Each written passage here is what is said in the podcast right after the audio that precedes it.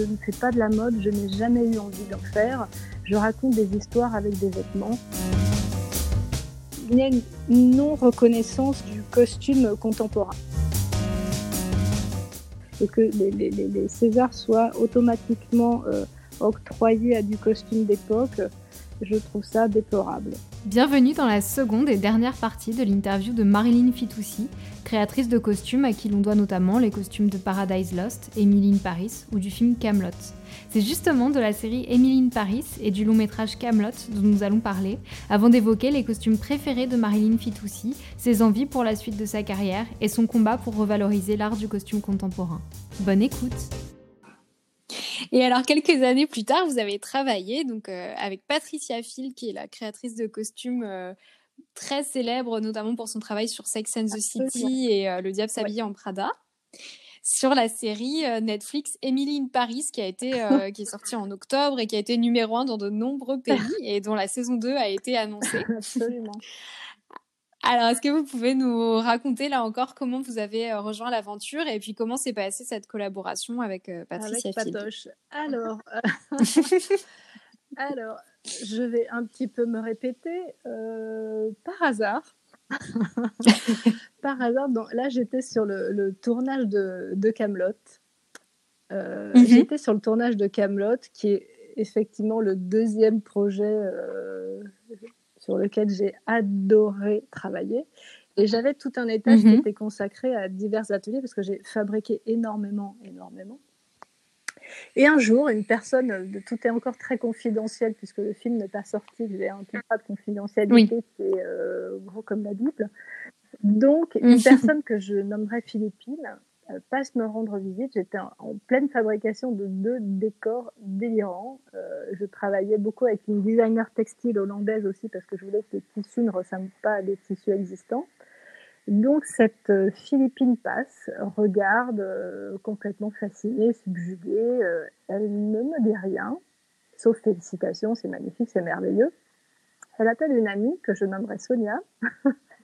bras droit, bras droit d'un producteur, euh, du producteur exécutif de la série Emily in Paris. Je ne sais pas ce qu'elle oui. dit. Et euh, j'étais en, tournage donc sur le Camelot un jour où il faisait froid, les pieds dans la boue, le vent, 350 figurants levés depuis 3h30 euh, du matin. Mon téléphone sonne et mon agent me dit Est-ce que tu, ça t'intéresserait de travailler avec Darren Star, Sex and the City, Patricia Fitt? Bon, là, je ne peux pas vous raconter la tête que j'ai dû faire à ce moment-là. C'était euh, Prada versus des hordes de Saxon, les pieds dans la boue. je me suis dit, est-ce que ça m'arrive vraiment? J'ai bien entendu, oui. Euh, et donc, euh, donc voilà, j'ai passé mon casting avec Patfield parce que voilà, ça, ça, se mérite, Sex and the City. Et, là, je commence la saison 2 en mars. donc, la, connexion avec Pat, elle s'est fait, euh, elle s'est fait euh, immédiatement. On a beaucoup discuté lors de mm. l'entretien sur ma façon de travailler parce qu'effectivement, euh, elle ne connaissait absolument pas mon travail. Moi, je connais tout le travail de Sex and the City parce qu'on a, moi, je suis trop veille pour, pour prétendre et dire que j'ai grandi avec Sex and the City, mais je l'ai vraiment regardé. C'est une série que je, je connais vraiment. Elle, elle ne me connaît pas du mm. tout. Donc, euh, on a énormément parlé de ma façon de travailler, de mes goûts, de mon rapport à la mode, aux comédiens, aux costumes. Elle a très vite vu, euh, parce que je porte le turban depuis 20 ans et que j'ai arrêté depuis euh, énormément d'années de m'habiller décemment et en noir qu'on avait un style qui était, euh, qui était éclectique, qu'on avait de similitudes dans notre mhm. approche euh, et dans notre façon d'aborder le métier et, la mode. Euh, D'ailleurs, personne ne peut dire, et ça c'est assez rigolo, personne ne peut dire euh, quels looks sont signés Patfield sur, sur Emily et quels looks sont signés par moi. Enfin, je pense que tout est signé par Patfield, ce qui est assez drôle, mais voilà, il y a eu une continuité, personne n'est capable de, de dire parce que nos styles se sont, euh, se sont mélangés en douceur parce qu'on a, on a les, le même amour pour, euh, pour la mode aussi, mais pour, pour plus que la mode, pour faire des personnages intéressants, un peu atypiques, on n'a hmm. aucun, euh, aucun filtre pour mélanger tout ce qui peut ne, ne, ne, pas, se, ne pas se mélanger. voilà. Donc, ouais. Oui, c'est vrai que le mélange, euh, le, mix and match, voilà, c'est ce qui euh, caractérise quelque chose qui définit. Qui caractérise aussi le mien. On a l'amour, euh, l'amour du, vintage aussi. On aime, on aime choper, on aime choper des, on a nos, adresses secrètes, nos designers qu'on aime bien. on n'hésite pas à mélanger n'importe quelles époques. Ça, elle l'a toujours fait. Je l'ai toujours fait aussi. Mm. sur Camelot, il y a un, un des personnages qui porte une robe, une robe années 30 personne ne s'en est aperçu. Euh, voilà, c'était une, similitude, donc c'est allé, euh, allé très très vite, euh, vite et, facile. Et en plus, je devais être dans sa, dans sa tête, puisqu'elle elle l'a fait, là, elle est restée un mois, elle était consultante sur cette, sur cette série, donc il fallait qu'elle puisse me laisser les rênes en toute, en toute sérénité. Donc, donc voilà, une fois qu'on a défini tous les, tous les personnages, elle, s'intéressait effectivement beaucoup plus à, à, Emily, puisqu'Emily était américaine dans l'histoire. Moi, j'avais absolument besoin aussi de ce regard euh, et de ces codes d'une fille du, Midwest que je n'ai pas spécialement. Elle, effectivement, avait euh, besoin de ma caution euh, esthétique pour tout ce qui était personnage français et faire la continuité, puisqu'il y a quand même 10 épisodes de, tous les costumes d'Emily en gardant euh, cette, euh, sa, touche, euh, sa touche et ce match de, de, de style. Voilà. Mmh. Oui, c'est ça. Vous disiez que sur certains projets avant, vous avez été la caution plutôt euh, mexicaine, latine, et là, vous étiez la caution euh, française parisienne. je ne fais pas que du Liberace au niveau du style. J'arrive parce que ça, c'est aussi une petite anecdote. J'ai fait un très joli film que j'ai beaucoup aimé faire de Ludovic Bernard, qui s'appelle euh, Au bout des doigts. Christine Scott mhm. Thomas et Lambert Wilson, donc très chic, très noir et gris, très parisien. Et euh, je me souviens, euh, je connais Ludovic Bernard depuis très longtemps, on a beaucoup travaillé ensemble euh, chez EuropaCorp. Et, et donc, c'est la première fois où les producteurs demandent à me voir. Donc, je, pense qu'ils étaient absolument affolés quand ils ont vu tout ce que je pouvais faire au niveau du, du non-respect des codes parisiens ils ont été absolument affolés et horrifiés en, se disant mon Dieu, Lambert Wilson va être habillé en Liberace et Christine Scott Thomas, si élégante, euh, va ressembler à, je sais pas, Dolly Parton. Euh. Donc, ils ont demandé à me voir, ils m'ont posé des questions voilà, sur les boutiques à Paris. Euh, voilà, si, en gros, si je connaissais Hermès ou Chanel. Et, si j'étais capable de réciter le, basique de, de, l'armoire d'une parisienne. Donc ça m'a énormément fait rire. On en a beaucoup ri avec, euh, avec Ludovic, il n'avait absolument aucun doute. Euh, voilà, ce n'est pas ce que j'aime faire. Il y a des gens qui font beaucoup mieux que moi, qui arrivent à travailler euh, plus dans la, dans la douceur, où le, où le vêtement s'oublie et ne se voit pas. Je respecte énormément cette, cette façon de travailler ce n'est pas la mienne, euh, ce n'est pas mon esthétique. Les deux se respectent et il n'y a pas, euh, il a pas euh, une façon de, de, travailler. Donc, donc voilà, j'étais faite pour cette, pour cette série.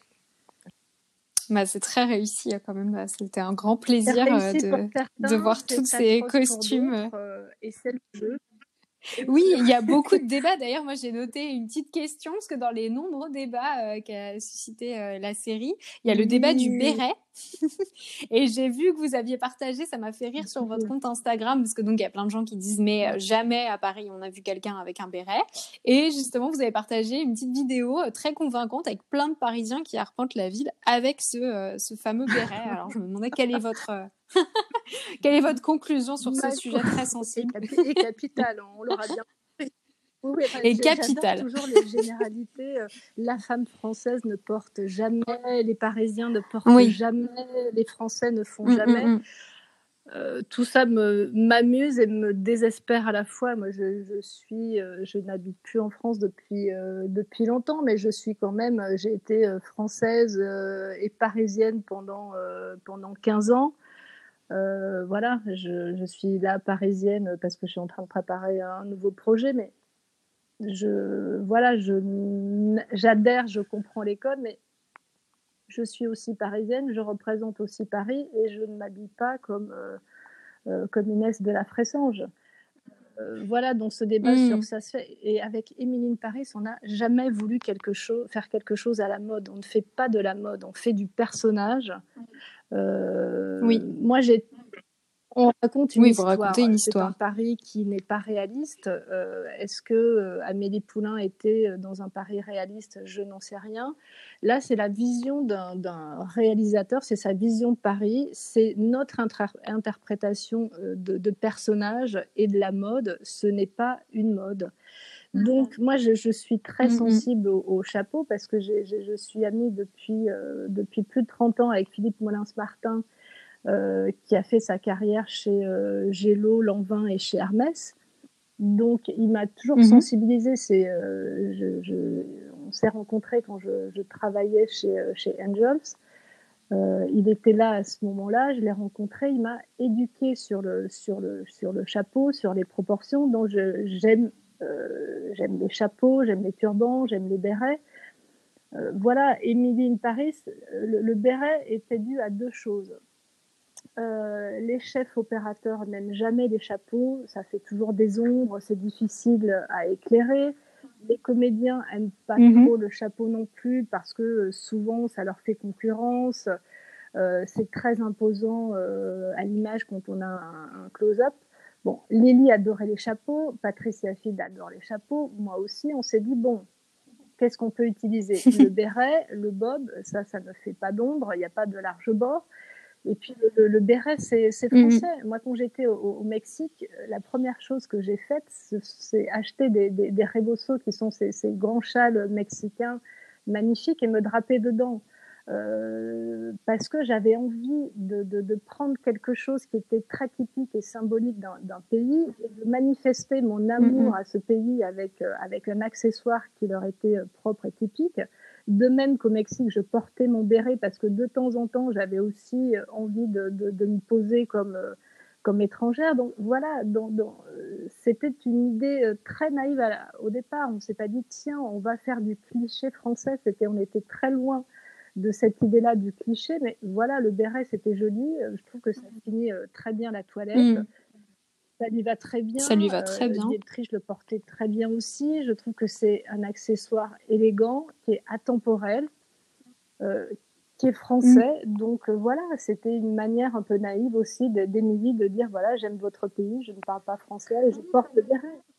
Oui, complètement. Je trouve qu'il y a un côté un peu euh, du pont et du pont aussi, de se dire euh, je viens saluer euh, la mode française et donc j'adopte le béret. Ce n'était pas plus calculé que ça et ça fait des débats sur mais c'est cliché. Ben, et alors? Oui, c'est cliché, c'est un béret et alors? Et tout ça, c'est alors je l'assume absolument complètement. Le, le, mauvais goût dont parle Vogue, je le revendique et l'assume. ah oui, oui c'est vrai qu'il y a eu des, des réactions un, peu, un peu violentes. Tant pis, c'est euh, tant pis, euh, tant pis, t'as mieux. Moi, je me suis beaucoup amusée sur ce projet. J'ai rencontré Patricia Phil qui, à ses 78 ans, a encore envie, envie de faire des fou, hein, encore envie et la passion de son métier. Elle a la carrière, euh, une carrière qui parle pour elle. Darren Star, euh, qui fait ce pari imaginé à la carrière avec des séries que l'on connaît. Ces gens-là n'ont plus besoin de mm. prouver quoi que ce soit à qui que ce soit. C'est vrai, complètement. Comme euh, la créatrice de mm. costumes qui a fait ce magnifique film, ces magnifiques costumes en jean sur Marie Reine d'Écosse ou sur La Favorite avec du tissu de robe de chambre. On fait de la création. Voilà, euh, mm-hmm. on aurait voulu être styliste de mode, on aurait fait de la mode. Moi, c'est pas mon propos, ce n'est pas mon métier. Je ne fais pas de la mode, je n'ai jamais eu envie d'en faire. Je raconte des histoires avec des vêtements. On aime mon style, on ne l'aime pas. Euh, voilà, je j'ai rien d'autre à, dire de plus. c'est je ne demande pas l'adhésion la plus totale. C'est une signature et c'est la mienne. Donc euh, voilà ça continuera sur le 2 et je ferai pire.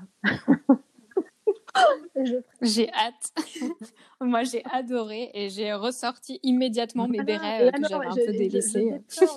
Avant, porter le chapeau, c'était aussi une, une c'était une attitude et c'était une position sociale. Une femme n'était jamais en cheveux. Mm.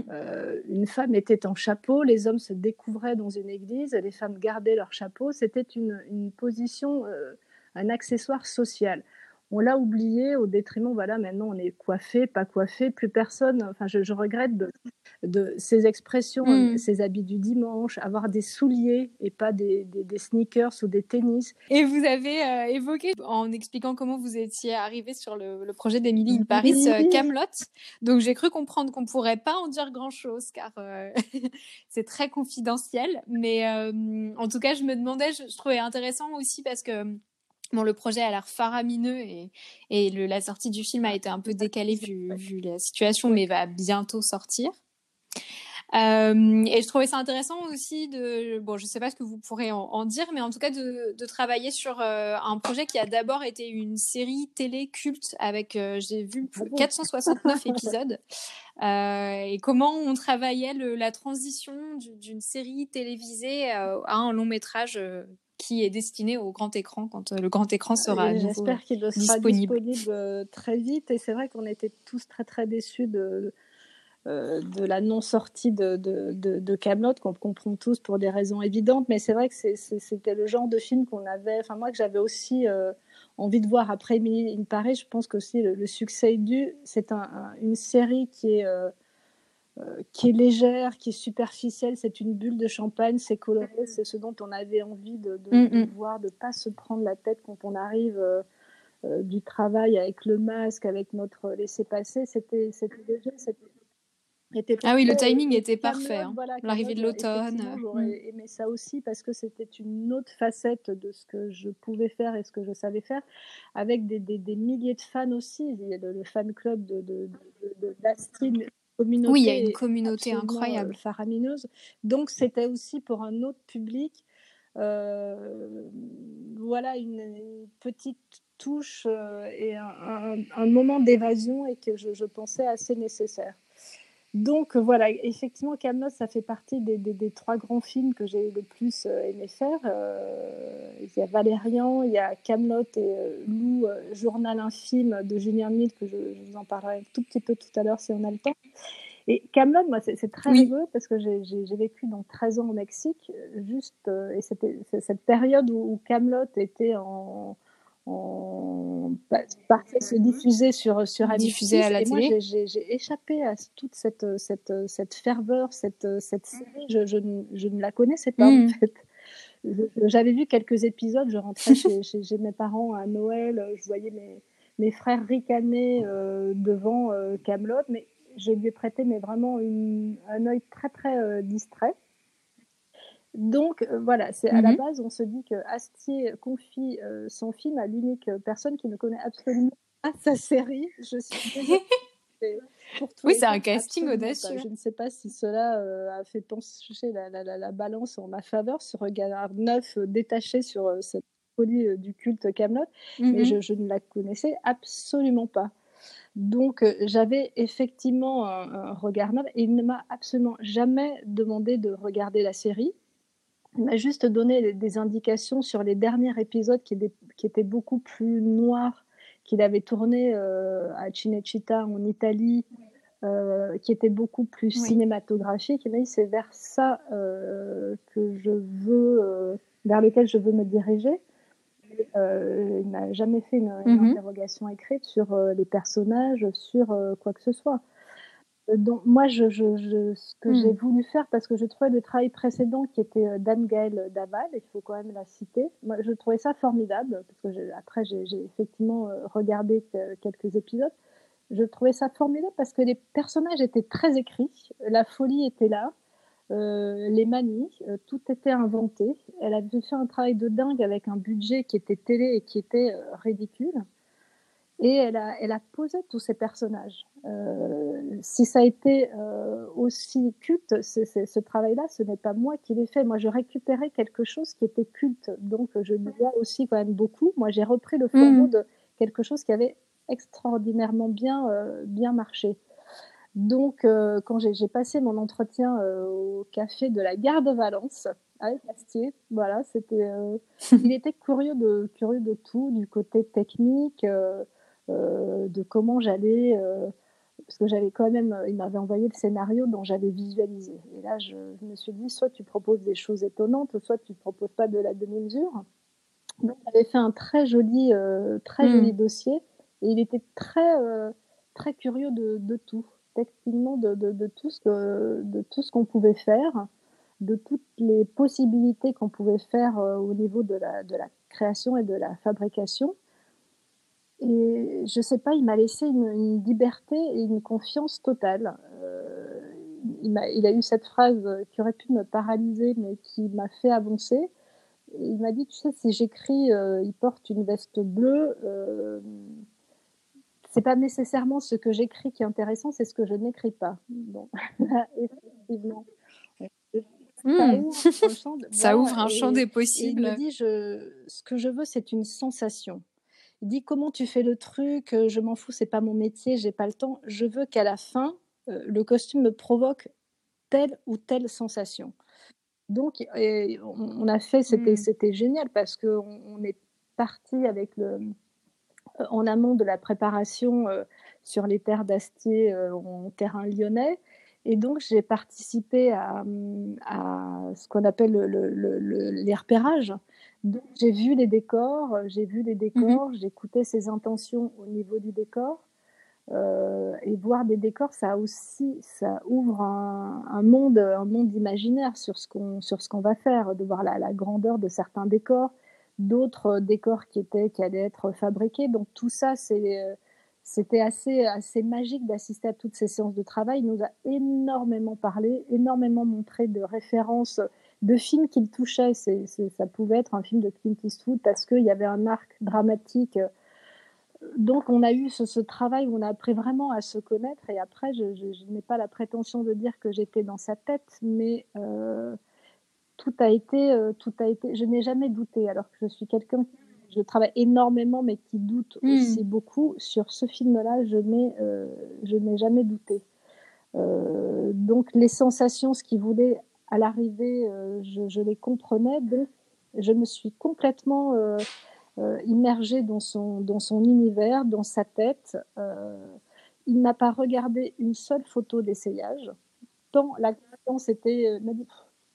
ah oui euh, et, voilà, et moi j'étais très peu sur le plateau parce que comme je vous disais, je, fabriquais énormément et, souvent euh, euh, Florence Camon, qui était la, chef costumière du projet, qui était toujours sur le, sur le plateau, me, me passait Alex qui disait, bon, il faudra dire à Madame Fitoussi qu'elle arrête de boire parce que là franchement c'est pas possible ce qu'elle me serve. Donc on dit mais elle, ne boit pas. Bon, ben, si elle ne boit pas, c'est qu'elle est folle. Donc il faut qu'elle arrête. Et, et euh, il y a certains personnages, euh, voilà, je peux juste dire, il y a un personnage qui est fait tout en, tout en plastique et qu'il a adoré et qui est aussi partout. Et j'ai aussi reçu un coup de fil du monteur qui me dit Non, mais là, il faut, arrêter de faire le personnage en plastique parce qu'il le met partout. Voilà, et on a des soucis de, de montage. Comme quoi, parfois, c'est le, plus extravagant qui, retient le plus. Je parler de, de, certains concepts. Je lui dis qu'est-ce qui ne se faisait absolument pas au Moyen Âge en, matière, euh, en termes de, de, tissu, de matière? Et euh, il m'a regardé et me dit bah, c'est ce qu'on aime. J'ai dit bah, c'est ce qu'on va faire. Mais il me dit allons-y. Donc voilà, ça c'est tout. Et il y a eu cette rencontre aussi avec Alex Sting, qui était, parce que ça je peux en parler puisqu'on le voit dans son teaser, on voit Sting et il en parle. Et ça, voilà, ça c'était mon petit moment euh, girly, euh, parce que effectivement j'ai grandi avec le groupe euh, Police et ma chef costumière de même. Et voilà, on a tous ouais. Euh, Roxane quand on était jeunes, et moi j'étais folle, amoureuse du, du batteur Stewart Copeland de Police. Et là, essayage prévu de, de Sting un samedi après-midi euh, dans des studios euh, cachés euh, dans une région lyonnaise. Et on regarde la voiture arriver et on se regarde, on se dit, mais là quand même, on va habiller Sting, qui était quand même notre, notre amour, de, amour pour Florence. Elle, elle préférait Sting et moi Stewart Copeland. Et on a quand même rigolé en se disant, le pauvre, quand il va voir ce qu'on va lui mettre sur le dos, ça va, il va pas être déçu. il va pas être déçu du voyage. Elle a pris tout ça avec beaucoup de détachement, beaucoup d'humour. Euh, s'est retrouvé lui sur ce projet parce que son, mmh. un de ses guitaristes habite en France et le fils du guitariste était fan de Camelot et a dit à son, à son père de dire mmh. que franchement, il devrait accepter ce, projet alors qu'il ne, le connaissait pas. C'était. Voilà, c'est drôle, oui, c'est ça. Pour lui, ça ne devait pas lui parler. Euh. mais c'est c'est un, un, projet qui était comme Valérian, pas le même budget évidemment, mais avec énormément de gens à la fabrication, énormément de, choses qu'on a, qu'on a rêvé, innové. Moi, je, me suis retrouvée plusieurs fois à dormir euh, dans les ateliers de fabrication parce que je parce que voilà j'avais envie le matin d'ouvrir les yeux en voyant euh, le mannequin sur lequel le, le vêtement était en train de, de, de, se faire et de pouvoir changer. Euh, voilà, un dimanche soir, j'ai quand même changé euh, le costume pour le lendemain parce qu'il y avait quelque chose qui n'allait pas. Donc, euh, on a fait une équipe de filles et, hmm. le lendemain, j'étais contente. Oui, c'est un grand investissement, mais pour une grande satisfaction aussi, j'ai l'impression.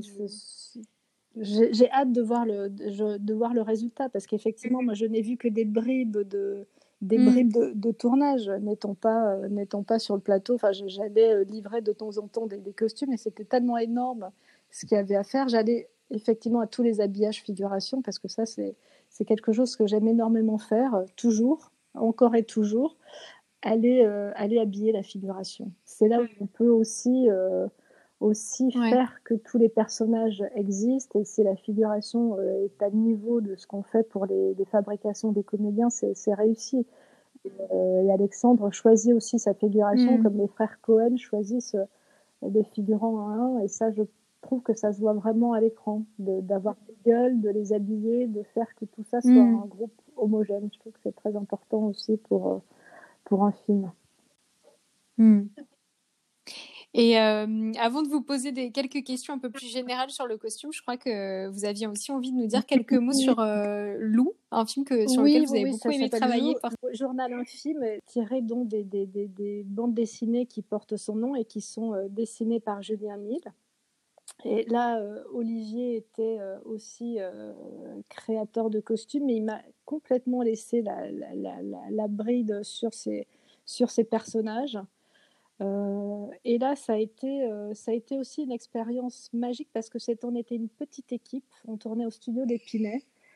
Euh, et Julien est quelqu'un mmh de. Il réalisait donc son premier film, c'est quelqu'un de, de, visuel, la bande dessinée, c'est son métier, donc il nous faisait de petits dessins. Et moi, j'ai gardé de, sur des cahiers, sur des cahiers d'enfants, il nous faisait des petits dessins, il me dit Tu vois, là, je voudrais un tablier. Et il me dessinait ou euh, il s'approchait de ma main, il me faisait un petit dessin sur la main au stylo bille et euh, me disant, tu vois, juste sa tête avec un petit merci ou un cœur. C'était, toute l'équipe était extrêmement soudée, c'était une famille et ça, je ne dis pas ça souvent sur, euh, sur des équipes, pour des équipes de cinéma qu'on est toute une famille soudée.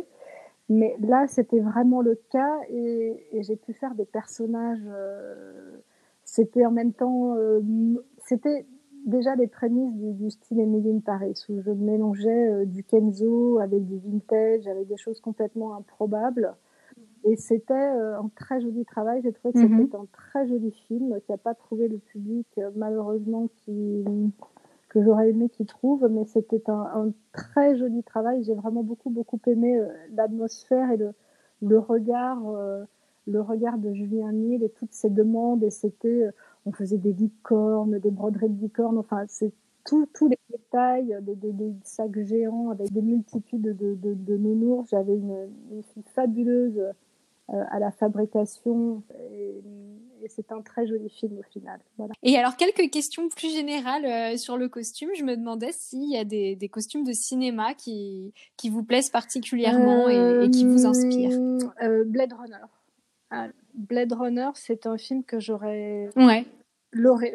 Oui. L'original, j'imagine. Euh, oui. J'aime beaucoup. Euh, alors, si, si j'avais si j'avais des envies de travailler avec des metteurs en scène ou des films que j'aurais aimé faire, effectivement, j'aurais euh, adoré faire Blade Runner. Et j'ai assisté pendant deux jours à Paris Michael Kaplan, qui préparait The Alienist à Prague. Donc, j'ai Là aussi, par hasard, j'ai pris la place d'une stagiaire et j'ai dit je, je, veux travailler avec cet homme euh, deux jours à faire son chauffeur dans Paris et à lui montrer euh, les loueurs, euh, les loueurs français parce qu'il n'était jamais venu en France et à Paris jouer des costumes. Donc j'ai passé deux jours avec lui. D'accord. J'avais envie d'approcher de, près l'homme qui avait qui avait fait les costumes pour, pour Blade Runner. Voilà, c'est mon côté extrêmement timide et pudique qui a fait que je, n'ai pas pu me jeter à ses pieds sur lui pour lui dire toute mon admiration.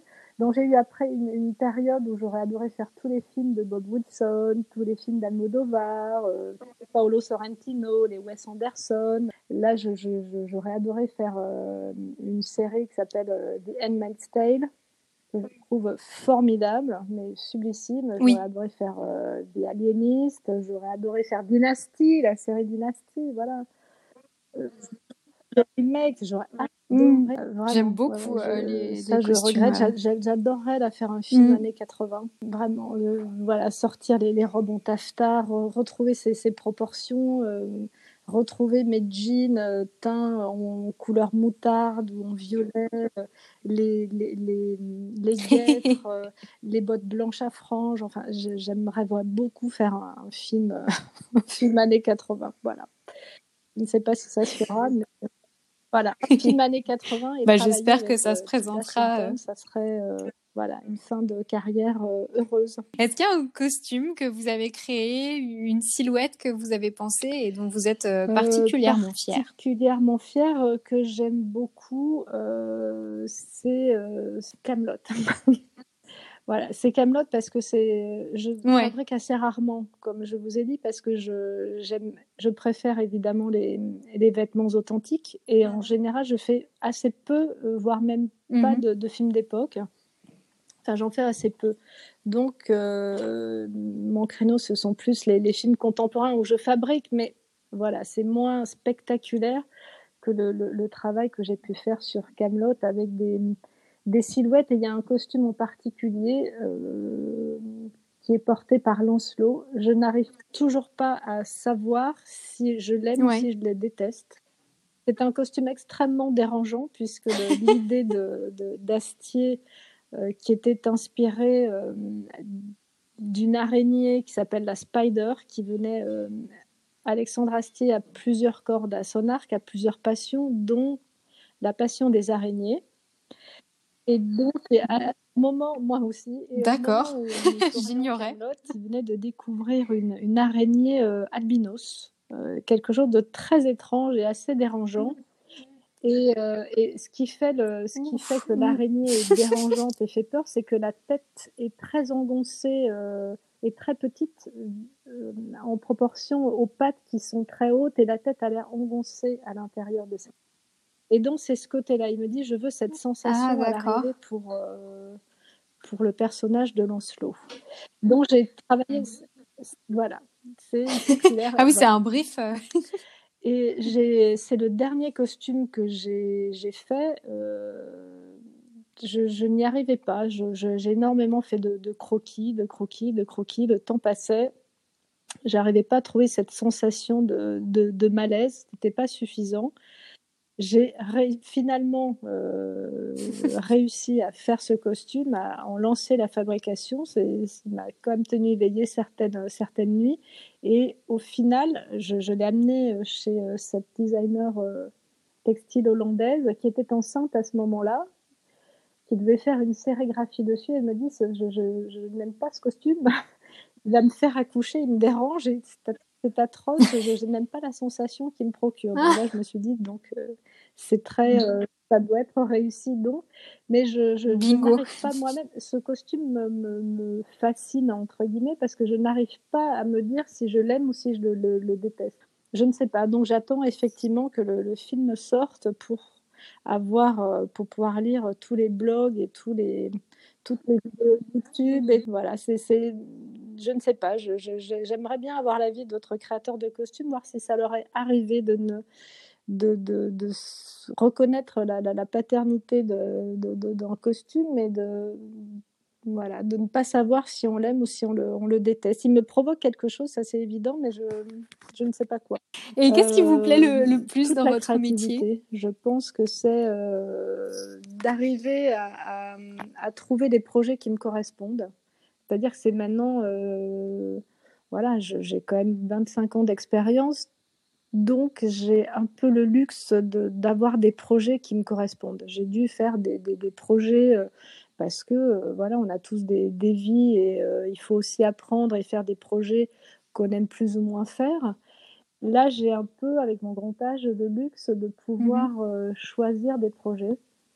donc ça, c'est vraiment parce que j'aime l'univers du réalisateur ou parce que je sais que je peux avoir carte blanche ou je sais que je vais pouvoir être créative sans, sans limitation, que ce soit dans du contemporain, du film d'époque, que ce soit avec un réalisateur connu ou euh, pas reconnu, ça, ça n'importe peu. C'est juste euh, cette connivence où on arrive à mettre en, 3D, en vêtements, ce que quelqu'un a dans la tête, ce que quelqu'un a imaginé. Et ça, c'est toujours des moments euh, d'émotion intense. De, J'avais eu une très jolie expérience à mm. Mexico avec une, actrice qui s'appelle Monica Huarte et qui a toujours fait des, rôles où c'est toujours Ugly Betty. C'est toujours la fille d'à côté, elle est toujours un peu moche, c'est la copine moche mais rigolote, toujours un peu mal habillée.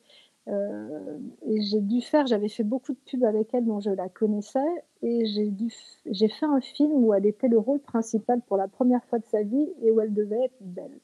Et son premier essayage, je lui passe la première robe et j'avais enlevé le miroir. Je baissais des robes et quand je trouve que la silhouette est là, qu'elle est magnifique dans une robe, je, sort le miroir et je lui montre son reflet et elle, elle s'écroule en larmes. Et c'était un, moment, elle me dit, mais je ne savais pas que j'étais belle. Et j'en ai encore la chair de poule parce que c'était un, c'était un moment, c'est toujours très difficile les échellages mmh. costumes avec des comédiens, c'est vraiment une mise à nu. Au propre et au, figure, et au figuré, c'est un moment qui est très intime. Donc les, réactions peuvent être, euh, il y a des comédiens qui sont très détachés euh, euh, de leur personnage, qui arrivent à s'y glisser cinq minutes avant, qui peuvent continuer à téléphoner, à envoyer des textos, à se dire oui c'est parfait pour mon personnage. Il y a d'autres comédiens où c'est plus religieux, il faut, on est en silence, on n'est que tous les deux, on, fait, on se rencontre avant, on discute du personnage on, arrive petit à petit à trouver de l'évidence de la silhouette, euh, on apprend leurs petits secrets, à cacher ce qui doit être, euh, ce qui leur pose problème, à accentuer ce dont ils sont, euh, ce dont ils sont fiers. ça peut très bien se passer. Il y en a qui rient, il y en a qui sont, ils n'aiment pas ce moment où ils se dénudent pour rentrer dans le personnage parce que il faut trouver aussi pour eux, il faut qu'ils trouvent l'évidence euh, dans la façon de, de, s'exprimer, de bouger dans le vêtement. Ça, je trouve, euh, tirer parti du défaut et donner à quelqu'un confiance en soi, parce que la, plus grande des beautés, euh, voilà, c'est la confiance en soi. L'élégance, c'est aussi la simplicité. Donc ces moments-là, ce sont des moments privilégiés et que, voilà, qui fait que j'aime. C'est les deux phases que je, je, je préfère. Ce sont les essayages et toute la, toute la préparation et la documentation le plateau, après, ça ne m'appartient plus. Euh, je veux hmm. dire, après, le, ça appartient à un metteur en scène. Après, il joue avec ses comédiens. C'est leur moment euh, intime à eux. Moi, c'est que le travail a été fait en amont. Donc, euh, après, je, je, laisse vivre. J'amène, j'accompagne. Mais je suis là pour rectifier avec un, avec un décor, avec une lumière jusqu'au dernier moment. Mais après, ça ne, ça ne m'appartient plus. Il faut laisser le bébé. Hmm. Et ma dernière question, mais vous y avez déjà euh, répondu euh, en partie, c'est est-ce qu'il y a un type de projet sur lequel vous aimeriez euh, particulièrement travailler? Je crois que vous avez une grande envie, d'années 80. que le, costume contemporain soit beaucoup plus reconnu. J'ai été très agréablement surpris quand une très bonne copine à moi, Isabelle Panetier, a été nommée, nominée au César pour 120 battements par minute. Euh, on en a beaucoup discuté. il y a une non-reconnaissance du, costume contemporain. tout le monde va s'habiller. L'acte de, s'habiller, d'aller acheter des vêtements, mm. c'est quelque chose d'anodin. Euh, tout le monde fait ça. Donc sur un film contemporain, tout le monde opine. Tout le monde te dit mais pourquoi t'as pas mis ça? Mais euh, tu connais cette marque? J'adore. Pourquoi tu sur un film d'époque, ce discours-là n'existe pas parce qu'il y a des livres avec l'époque années 60, c'est comme ça, les, les codes sont comme ça, la coupe est comme ça, les proportions sont comme ça. Sur un film contemporain, tout le monde a des conseils à vous donner, tout le monde sait mieux que vous. Donc, c'est considéré un petit peu comme un, art mineur, le faire du costume contemporain.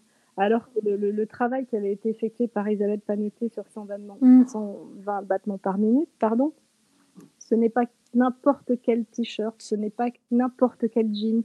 On ne va pas dans un magasin, on n'achète pas 36 euh, euh, t-shirts euh, chez H&M blanc. Non, on choisit le t-shirt blanc parce que la, démarche est la même dans du contemporain. On fait, on construit un personnage, on construit une identité. Il y a une psychologie derrière le moindre t-shirt blanc. Tout ce travail-là ne soit pas reconnu euh, en 2020, ça me désole encore. Et que les, les, les Césars soient automatiquement euh, octroyés à du costume d'époque, je trouve ça déplorable. Voilà, je pense que les mentalités doivent changer. Il y a des choses très belles faites en mm. contemporain. C'est un exercice de style qui est euh, assez périlleux, pour ne pas dire casse-gueule. Tout le monde opine, tout le monde a une opinion, alors qu'il y a aussi la même discussion avec un, un, comédien et la même profondeur au niveau de, de la psychologie d'un personnage qu'on essaie de donner, voilà, mais qui, euh, qui n'est pas considéré. Et je le déplore. Bah, je vous rejoins complètement. Moi, c'était vraiment l'ambition du, du, podcast, justement, de mettre en, en, travail, euh, même si beaucoup des personnes euh, que j'interviewe, et, et, vous la première, enfin, dans une carrière, en général, on navigue entre des projets contemporains et d'époque, mais, Bien euh, mais je trouve ça passionnant, le, le, travail sur le costume contemporain. Et, et en effet, je trouve que les Césars, c'est une belle illustration de à quel point, en fait, ne serait-ce qu'au niveau des nominations, avant même la remise du prix, on ne voit que le costume d'époque. Faire du costume contemporain, ouais, alors un t-shirt avec un jean. Effectivement, c'est, euh, ça a l'air d'aller de soi. L'autre, on se dit, il y a de la recherche, ils ont fait des recherches en bibliothèque, ils ont été chez des loueurs, elle a appris l'époque, elle connaît l'époque, donc elle a un métier, elle connaît son métier. Euh, voilà, avoir des bonnes adresses euh, à Paris, et je peux vous en parler, avoir les bonnes adresses à Paris de qui va euh, pouvoir réparer le sac à main Hermès, du bon artisan, c'est du créateur qui va juste avoir la veste parfaite pour le personnage d'Émilie quand elle sort en boîte de nuit, c'est aussi, aussi extrêmement important. Merci à Marilyn Fitoussi d'avoir raconté au micro de Profession costumière sa carrière singulière, les rencontres qui ont fait basculer sa vie professionnelle et ses convictions. Si vous aimez Profession costumière, n'hésitez pas à en parler autour de vous et à suivre l'émission sur Instagram, profession costumière, pour y retrouver notamment des images des costumes évoqués dans cet épisode et dans les précédents. À bientôt pour un prochain épisode!